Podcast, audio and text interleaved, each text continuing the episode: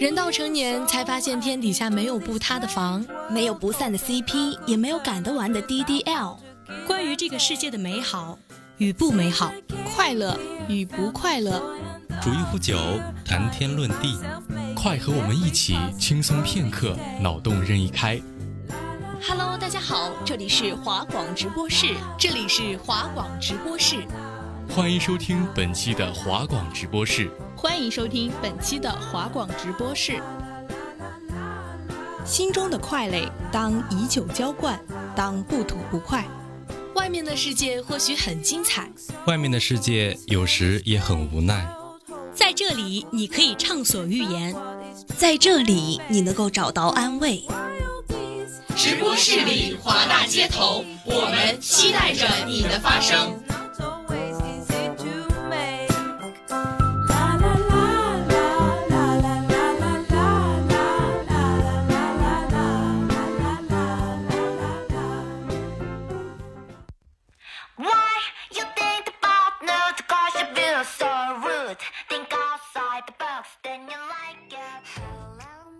家好，欢迎收听本期华广直播室《大话天下之他有自命不凡的勇气》，我是主播慕言，我是主播柠檬圈。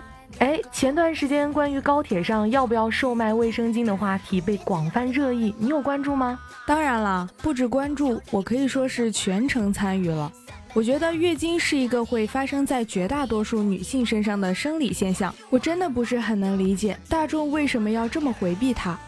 幺二三零六给出的官方解释是说，卫生巾属于私人用品，高铁上不予售卖。可是我很好奇啊，计生用品都可以在每个便利店的货架上和口香糖平起平坐，这难道就不是私人用品吗？为什么女性用品就这么见不得人呢？没错，直到现在啊，当我们需要它的时候，仍然说的是我来那个了，你有那个吗？我就在想，天哪！我们不光对生理期羞耻，我们还对生理期有关的东西都很羞耻，包括是卫生巾。没错，我记得我们上初中、高中的时候，互相借卫生巾都是偷偷的从袖口里传来传去，然后迅速放到口袋里，生怕被周围哪个男生发现。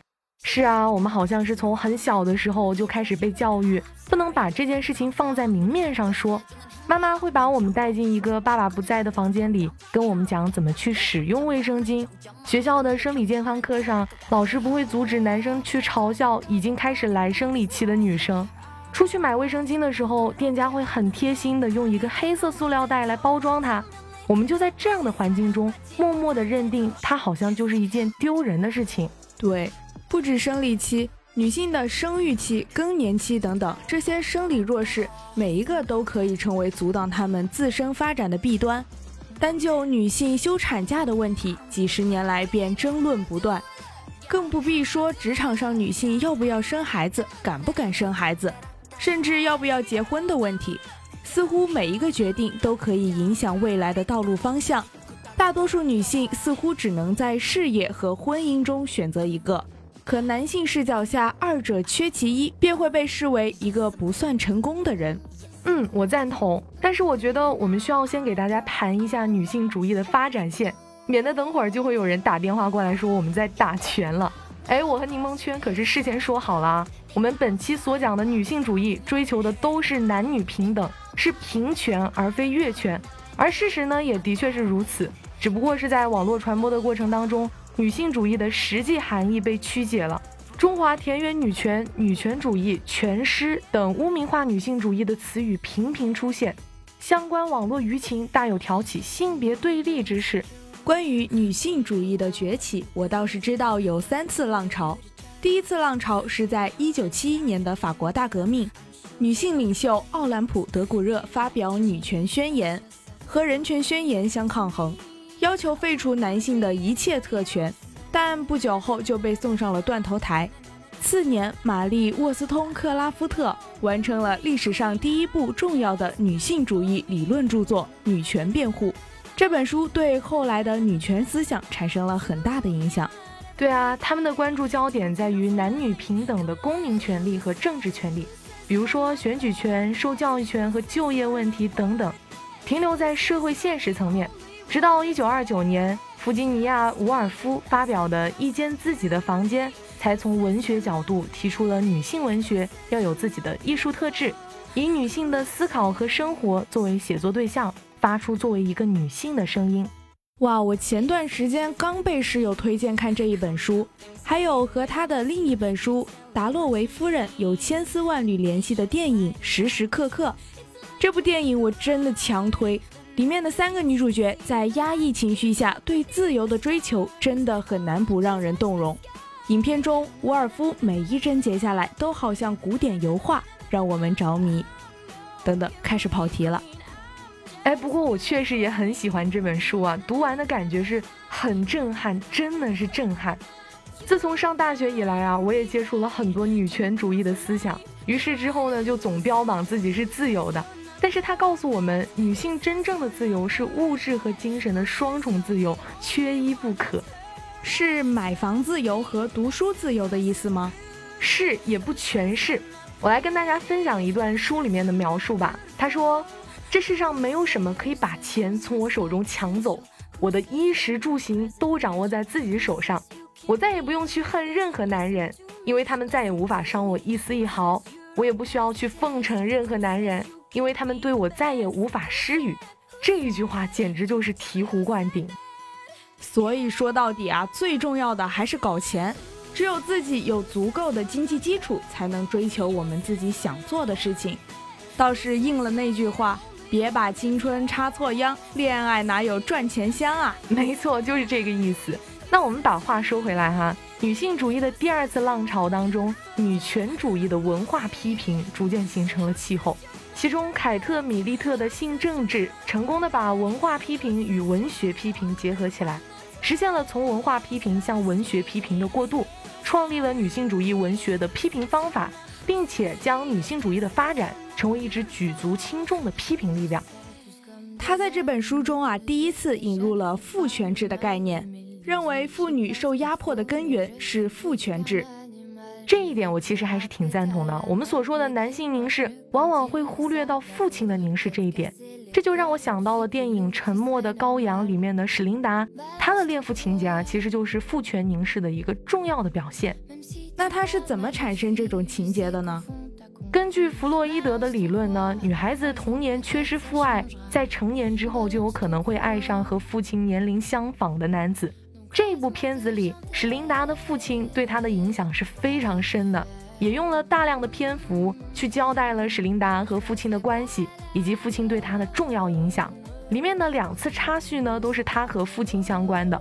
而且这两次回忆都出现在史琳达非常虚弱无助的时候，这就足以显示出来父亲这个角色对史琳达的成长的作用和意义。当然了，在后面史琳达明显对比自己大很多的著名精神学家汉尼拔产生了非比寻常的感情，其实这也充分印证了这一点。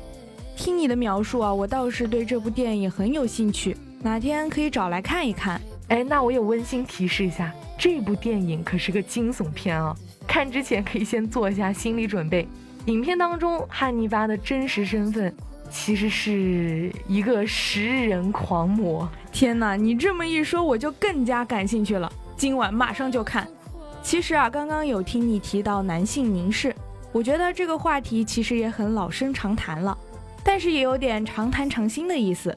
我昨天在 B 站上刚刷到刘洋教授对这段时间流行起来的王宝钏挖野菜这个梗的解释，觉得特别有意思。那我想先插一句，给不太了解王宝钏挖野菜的听众朋友们科普一下：王宝钏和薛平贵的故事，想必大家都多少有所耳闻。王宝钏呢是大唐丞相的三女儿，因为乞丐薛平贵在一次机缘巧合之下搭救了自己。而在整个途中呢，因为薛平贵没有轻薄自己，王宝钏就认为平贵是一个好男人，不惜和家里断绝关系，也要和乞丐薛平贵结婚，在破窑里面生活。谢邀，我又开始生气了，没有轻薄自己就是好男人吗？哎，结婚三天之后呢，薛平贵就决定参军，一走就是十八年。然后呢，我们大家就都知道了，王宝钏便勤勤恳恳挖了十八年的野菜。她真的算是恋爱脑的鼻祖了。为了一个抛弃自己的男人，舍弃千金大小姐的生活，靠野菜充饥度日。我们能说什么呢？尊重祝福吧。按照我们刚刚说的父权凝视呢，其实这可能和王宝钏从小的成长环境也脱不开关系。没错，这也就是刘洋的观点。他觉得恋爱脑实际上是一种父权内化、自我凝视的性别控制形式，是我们在父权的强迫性之下要不断证明自己的唯一可选项。我为了证明自己是一个忠贞的女人，疯狂想办法证明自己是一个好女人。于是便把社会的凝视内化成自己心里的眼睛，自己迫害自己。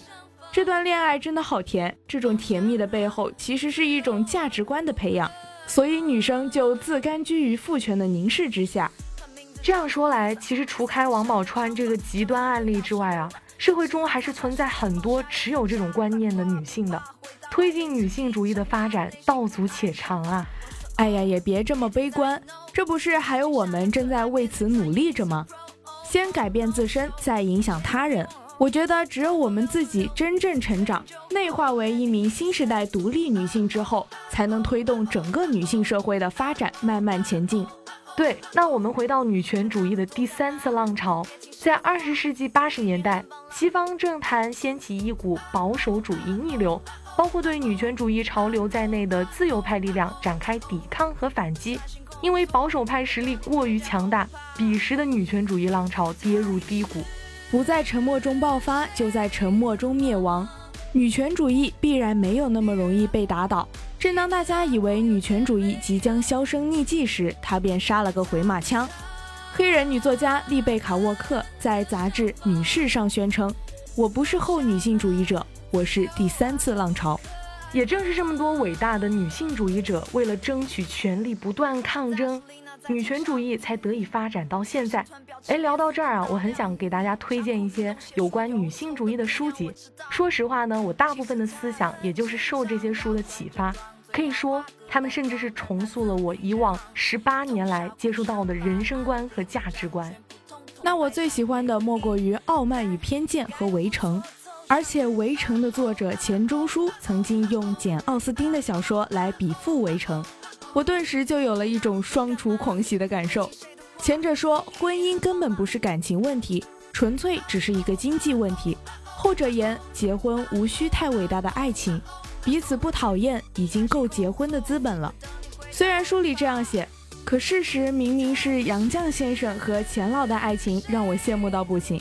乔嬷嬷歪个楼啊！杨绛先生的《我们仨》也很好看，虽然上面有提过啊，但是我还是很想再推荐一遍我最喜欢的作家伍尔夫，《到灯塔去》和《奥兰多》也很棒。在《奥兰多》里，他做出了大胆的性别转换，主角奥兰多是伍尔夫对未来女性发展的最终期待。我们每个人天生都受到两种力量的支配，一个男性，一个女性。只有两种力量在同一个大脑里融合，才是真正理想的状态。他认为，伟大的心灵皆是雌雄同体。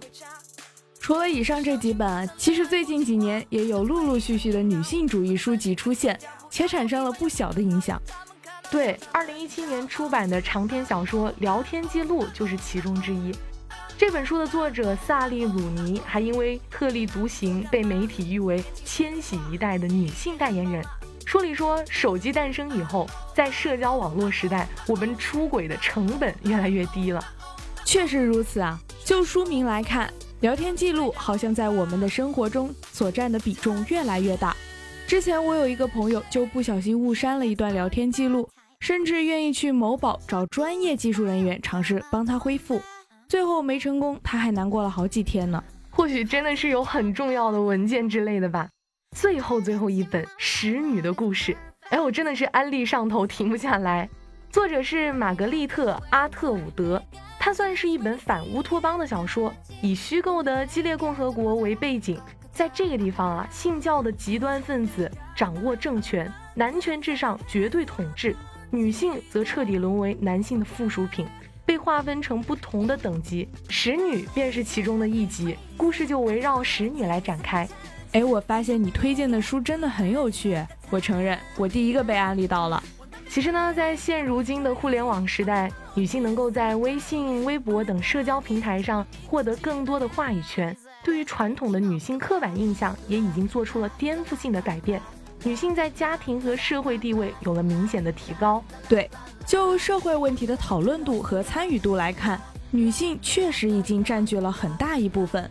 与此同时啊，这也能够反向促进社会对于女性议题的关注度。虽然女性主权话题边缘化的现象并没有从根本上改变，但是随着社交媒体的广泛应用，这种现象已经有了很大的改观了。我们希望正在收听我们这期节目的每一位听众朋友们，都能够从我们本期探讨的话题当中获得一点小小的启发。我相信每个人的一小点汇聚起来，必定又会是一次全新的浪潮。是的，我们都是独立的个体，我们都应该有自命不凡的勇气。那我们本期节目到这里就全部结束了。主播慕言、柠檬圈、采编抹茶、导播耶波、携众监听，共同感谢您的收听。我们下周同一时间再见。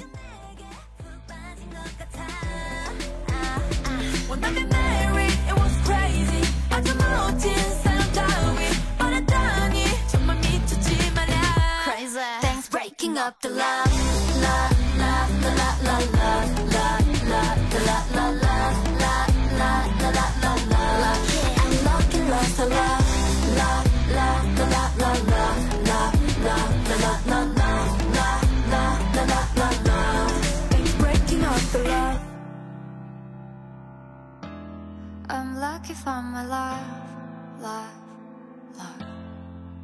다신 그날 그때